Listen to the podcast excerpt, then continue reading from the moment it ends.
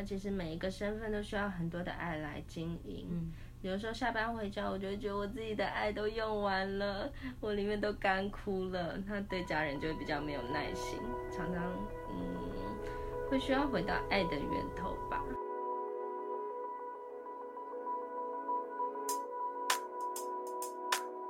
欢迎收听今天的质感生活。我们今天邀请到的来宾是一位幼教老师，欢迎 Niki。嗨，大家好，主持人好，我是 Niki。好，想请 Niki 先用三个形容词来形容你自己。好，嗯，我的话是好奇、爱玩、规划控。哦，好奇，我现在有点好奇，为什么是好奇呢？嗯，就是我只要觉得疑惑或者是很有兴趣的事情，我就会追根究底，想要把它找出原因来，或者是了解它的事情。嗯，比如说我在路上看到一只虫，我就会想说这到底是什么虫，嗯，我就会去查。你不会？怕它？不会，好奇心已经淹没了这个东西。忘记害怕。哦，嗯，对，然后就会去找出来那到底是什么虫。哦，嗯，那好，爱玩呢？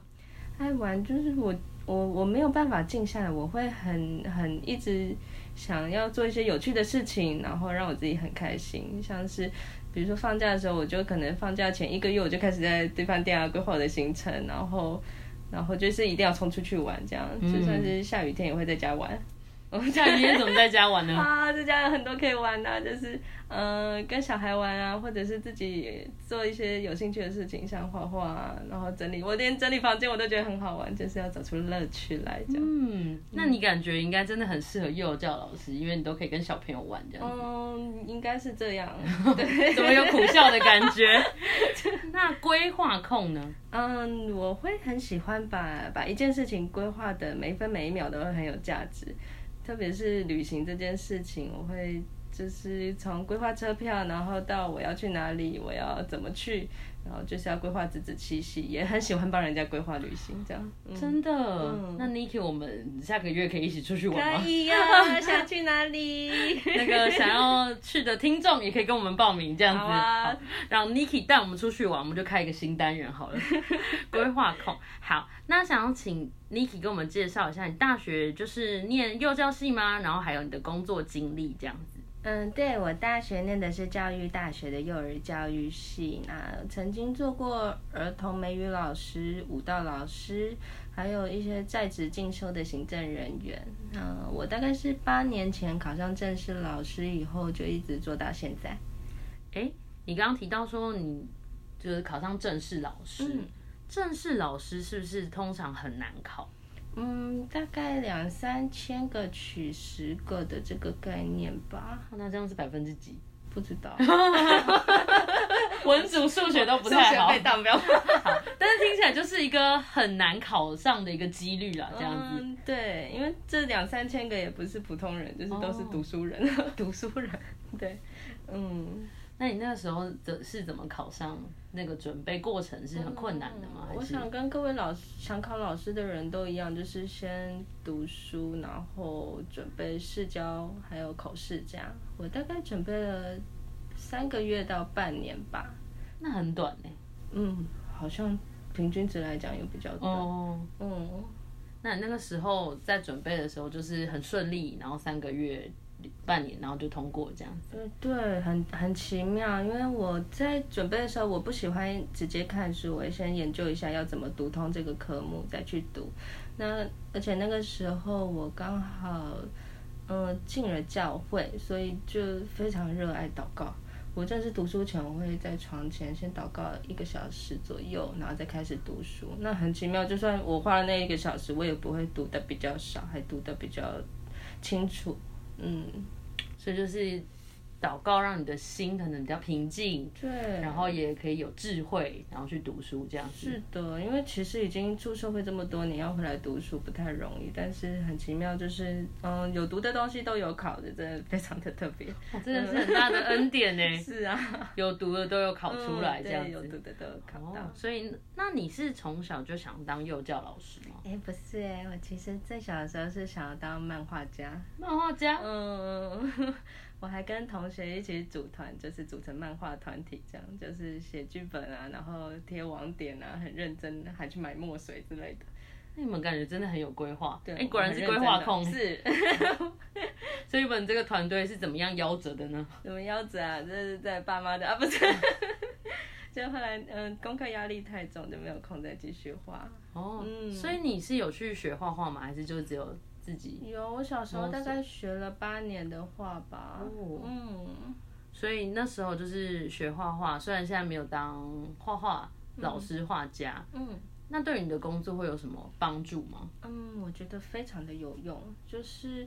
你知道小孩其实看不懂字，就我们家的孩子大概三四岁，他们看不懂字，但是你靠着图像，他们可以记得很多的东西。是，嗯，你也可以，即使你那一天教材不足的状况，你可以用一支笔就可以讲出一个故事。所以，我还记得前几集有一个插画家的分享，对，对他就有讲到说，图画图画是无国界的，因为它不需要翻译嘛，那只要是看得懂。就是每个人有可能不同的想法，但是一定都是看得懂的，因为他不需要翻译这个东西。嗯，所以你觉得画画就对于你在工作当中跟孩子是一个很好的工作的帮助，这样子。嗯，确实是。那你自己现在好像听说在教会也会画一些的作品。嗯，对，就是像是小朋友的教材啊，或者是如果教会有什么需要，我画的出来的，我都会想要想要把它呈现出来。主要是，嗯，希望其实透过图像，我觉得更可以让让大家了解一些文字没有办法传达的东西。嗯，的确是，就是有的时候就是看画，其实有它的震撼力。嗯，比起文字更有力道，这样子。对。当然，我不是说作家没有那个啊，我不是这个意思哦。好，各位作家们，你们非常非常的重要。好，那我想请 Niki 跟我们简介一下你自己现在的工作内容是什么。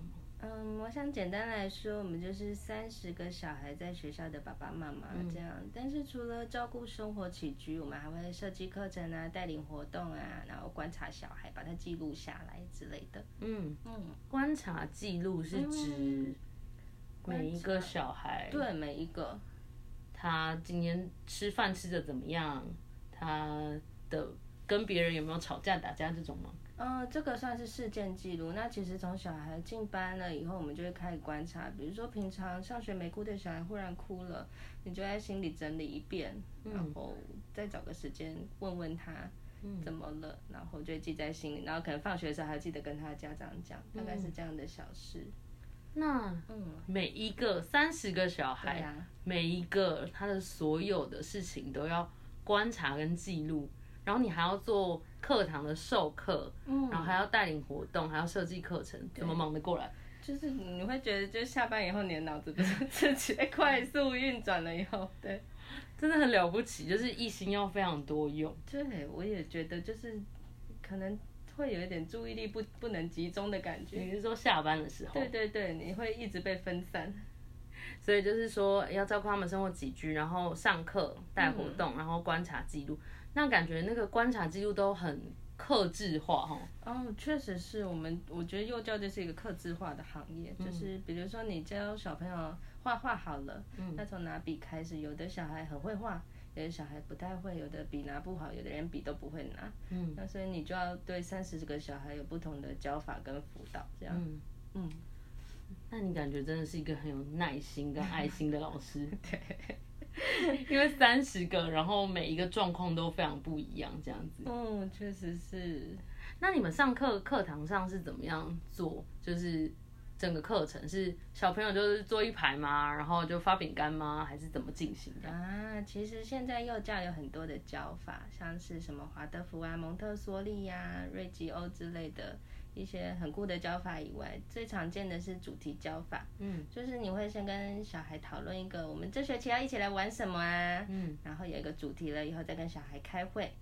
那开会之小孩会说，比如说我们的主题是想要玩水，那小孩就会说，哦，我想要做水枪啊，我想要开果汁店啊。你这个时候觉得太棒了。老师也想开一个果汁店，老师心里是想开果汁店的，对，心里想到要开果汁店，你就可以从这一条脉络，然后再继续发展下去。所以就是会跟孩子们讨论，嗯，会讨论，然后讨论的技巧大概就是让小孩觉得，这是我们想的，这是我们做的，我们很棒。对，这个感觉。老师到时候开果汁店的时候就会说，那是你们想的哦，你们一定要起来开哦。对，就交给你们了，谢谢哦，这样。所以在他们参与讨论的过程当中，他们会很有成就感。嗯，会哦，因为他们在家里其实都是家里的最小的对小孩啊，你知道，其实很多事情都会大大人就帮他做了，但在学校他们可以学到跟同学合作，然后一起做一些什么事情，那一点点成就也好，他们就会觉得很开心。那其实这也是一个小朋友他从就是呃这个过程，好像也是成长的过程吼，就是原本就是只是被告知或被带来带去，然后现在是参与讨论，然后我可以做决定这样子。是的，所以很多家长会觉得小孩到学校怎么都长大了，就是他们其实很多事情都要自己来的，像是收拾书包啊、自己吃饭啊这些，其实在家常被人家做完的事情，他们在学校可以练习去做。所以他们其实是做得到的。嗯，做得到。对啊，等一下，老师也不是闲闲在旁边擦药。老师就会看他拿汤匙的姿势，然后帮他调整，或者是看观察他吃饭的牙齿怎么咬，然后教他要怎么吞下去之类的。辅以导正，对对对，然后帮助他，然后有一些可能真的很需要帮忙的，也要跳下去帮忙。对，但是老师是非常辛苦的，各位听众不要误会了。是是是是是，因为其实有的时候自己做还比较快，你要看孩子们去做，然后嗯有时候真的是又要忍下心不去帮他，对，真的是要忍耐。其实更不容易耶。对啊，不如有时候我们自己来做还比较快。有时候是这样。对，所以老师其实这个辅助引导是很重要的一个角色。嗯，而且你不可以引导的，好像好像就是在嫌弃他不会，或者是太明显。嗯，就是你可以跟他说，哎、你汤匙拿的很好，但是你大拇哥好像可以再出来点。哦，对对，就是这样，太棒了，就 大概就是这样。老师内心戏都很丰富 哎，很澎湃，就是又不能伤了他的自尊心，然后又要鼓励他，然后引导他，是的，帮助他，这对，要一直赞美。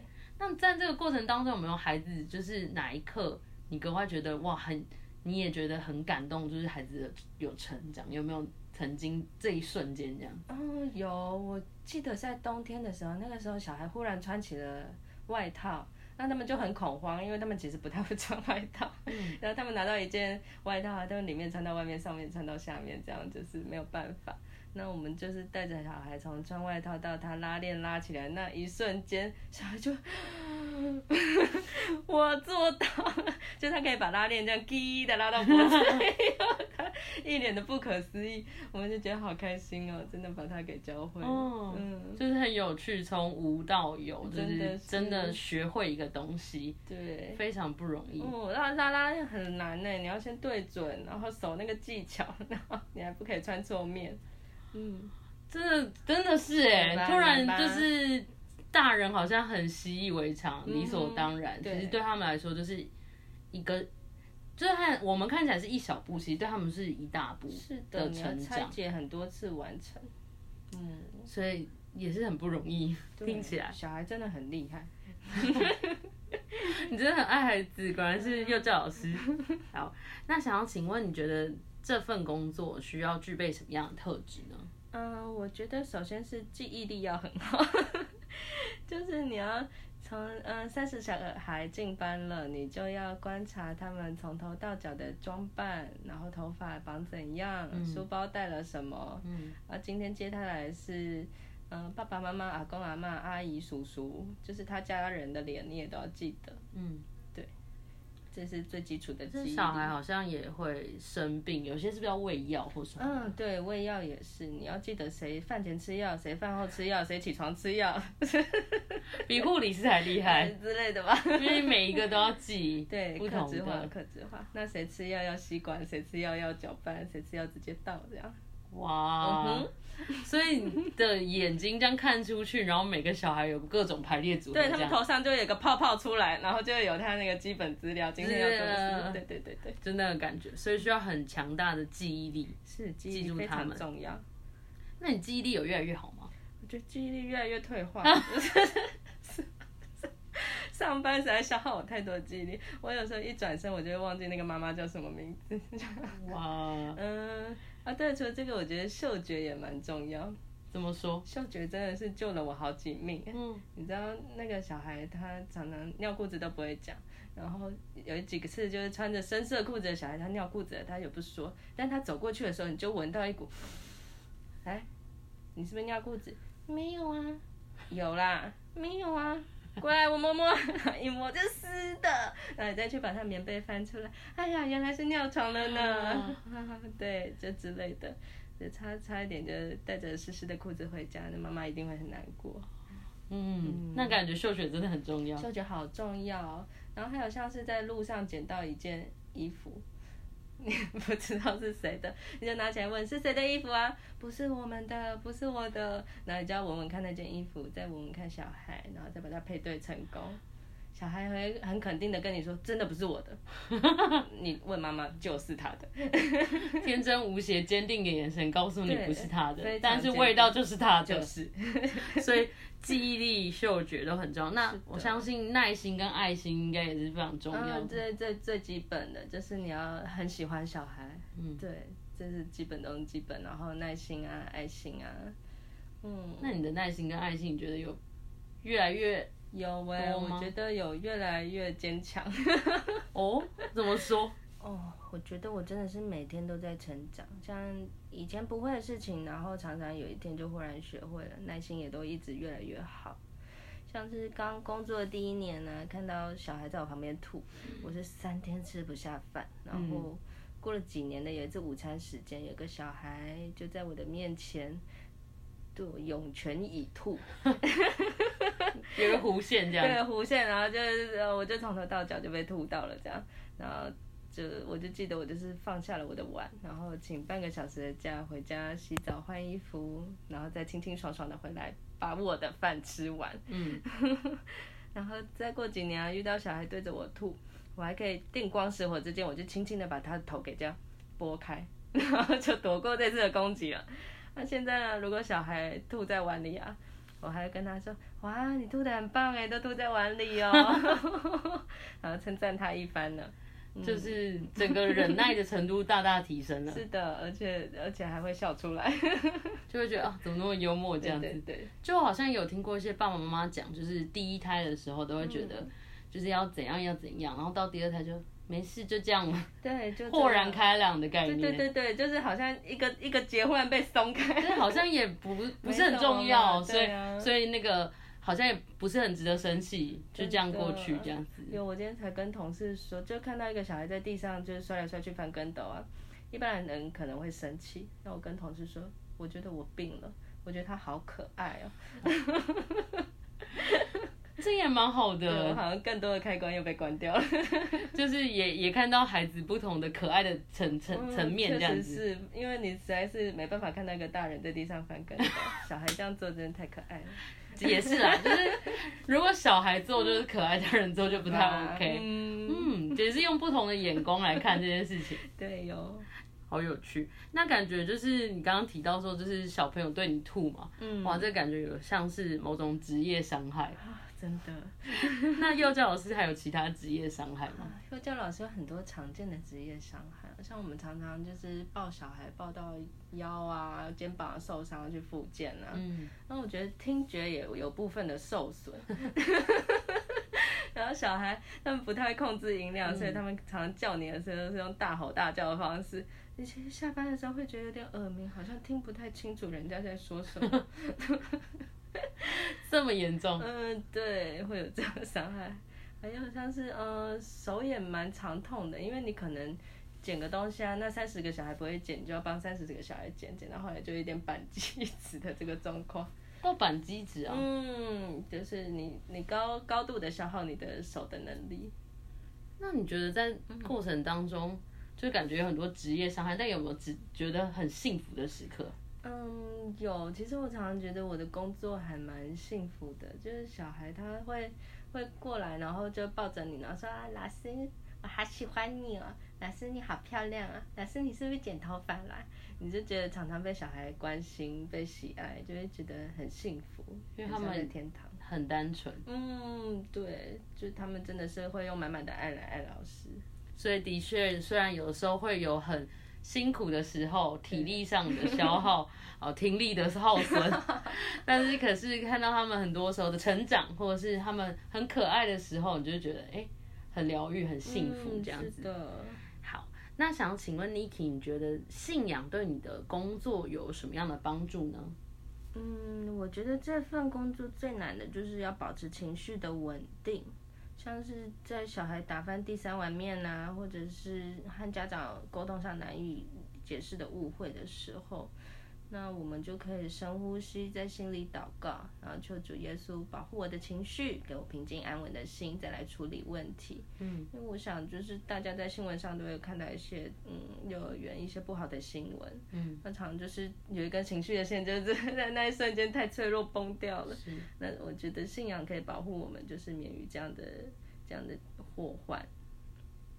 那有一次，我其实有遇到不理性的家长，他就是坐在幼儿园的鞋柜，准备要来跟我吵架。嗯那嗯，那个时候同事也是劝我先先找个地方避一避，我就找一个安静的地方在那边祷告，求主耶稣保护我。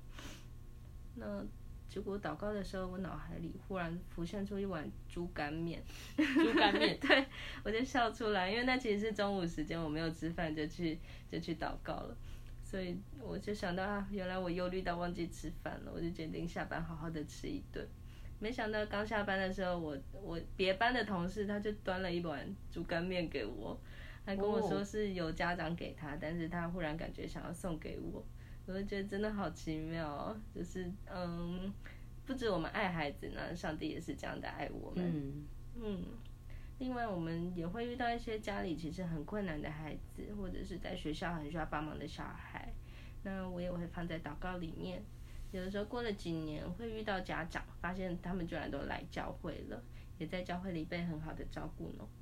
感谢神哎。嗯，很多时候我们都会觉得自己能做的很有限，是的，就是看到这孩子，你也很爱孩子，但是很想要帮忙，可是很实际我们没有帮帮得上，没有办法帮得上忙。嗯，但是在祷告当中，上帝就带领这些孩子们，对，对，就可以很好的照顾这样子。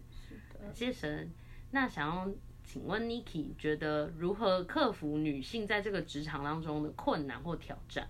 嗯，我想幼儿教育的工作者是女性居多，但是我们身上常常挂着许多的身份，像是我们除了老师，我们也常常是妈妈、是女儿、是妻子。那其实每一个身份都需要很多的爱来经营。嗯有时候下班回家，我就会觉得我自己的爱都用完了，我里面都干枯了。那对家人就会比较没有耐心，常常嗯会需要回到爱的源头吧，就是学习感恩，然后也就努力不要下班变成一只恐龙，真的很容易，因为就是已经听力也耗损了嘛，你刚刚讲到的什，么都耗损。对，然后体力也没有了，然后回到家里就是很容易就是累，就很容易没耐心，嗯，很需要好好的，就像你说，就是回到爱的源头，回到上帝面前，对自己祷告，不要下班变恐龙。哦，真的，我有时候下班不是恐龙就是抹布，就是我常常是觉得从学校这样一路拖着自己的身体 回到家里。就像一个抹布一样摊在那边，对对对对对对。老师真的讲话都很有画面诶。那想请教 Niki，你觉得你怎么样找到工作跟生活的平衡？因为刚刚讲到说工作都很累，那是你的工作跟生活你怎么找到平衡呢？嗯，对，我们的工作就是，我觉得那个操劳程度大概就像扛水泥吧。有一个大优点啊，就是通常可以准时下班，就小孩都离开了，你也就可以离开了。所以我们下班以后可以安排有兴趣的。嗯，事情来做学习跟培养，然后还可以把这些事情再带回职场教我们的孩子。嗯嗯，你像我知道我们教会有一些免费的课程，比如咖啡班啊、烹饪课啊、法文班、吉他班之类的。那除了放松，也可以就是，呃，再把自己充实好了以后，再回教室里面上课，我觉得很棒。像有一次我上完法文班的“我爱你”以后，我就回去配合母亲节的活动，教小朋友讲法文的“我爱你”，然后小孩回去就告诉妈妈，跟妈妈告白，这样。法文的我爱你，嗯那你还记得怎么说吗？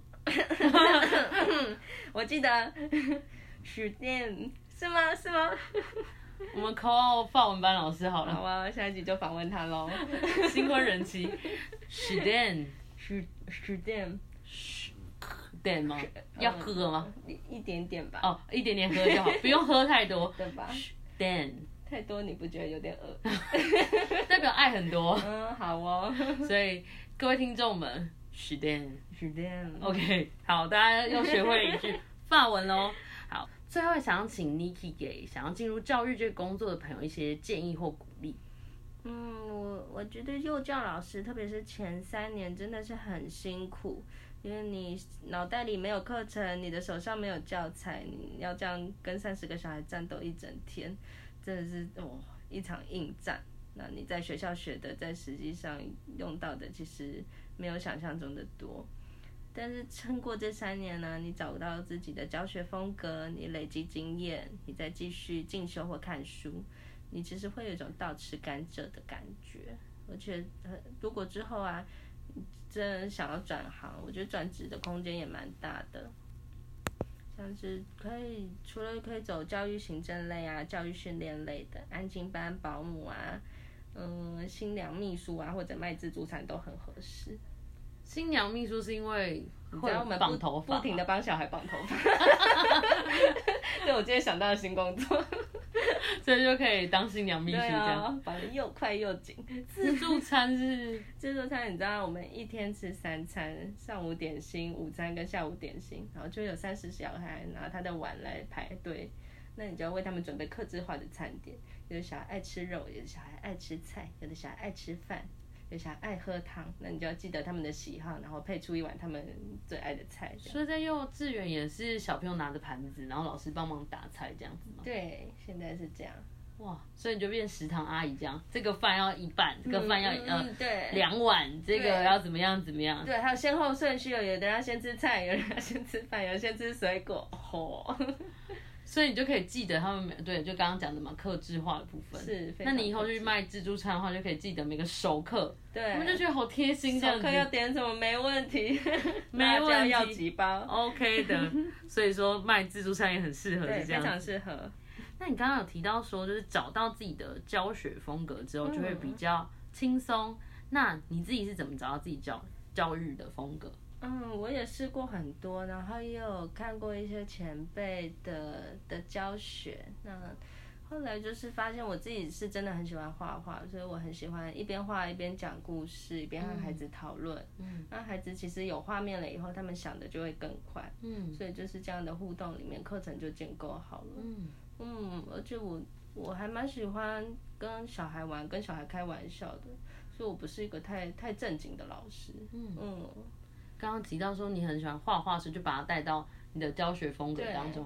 所以或许有一些想要走入走走进教育界的朋友，不一定是一定是要怎么样，你可以找到自己的风格。是的，我相信，嗯，每个人都可以找到风格。像是如果你是安静的人，其实也有适合一些安静的老师的教法。嗯，那你是一个很喜欢运动的人，你就可以带着你的小孩上山下海都没有嗯问题。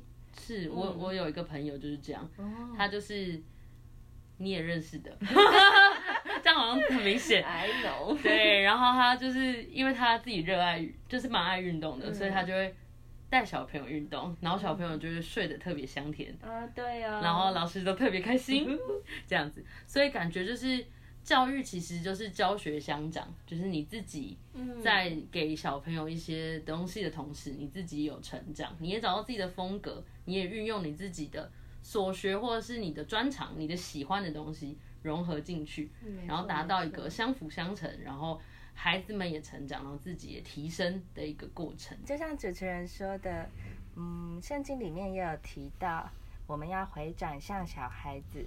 其实我觉得工作久了，难免就是会变得越来越复杂，越来越负面。那在接触孩子、观察孩子的过程中，我我会慢慢体会到，其实小孩有很多很棒的地方，像是他们很容易原谅，不管前一天打架打得怎么样，第二天他们还是好朋友。嗯或者是被老师骂了，他也会认真的说对不起，然后过来抱抱，我就会变得比较柔软一点，会少掉很多尖锐的地方。我觉得这是我向孩子学到最大的部分。嗯，那非常谢谢 Niki 今天精彩的分享，也谢谢每一位收听《质感生活的你》。欢迎你分享这期节目给你的朋友，也欢迎到 Apple Pocket 或 Instagram 留言。质感生活，我们下次见，拜拜，拜拜拜。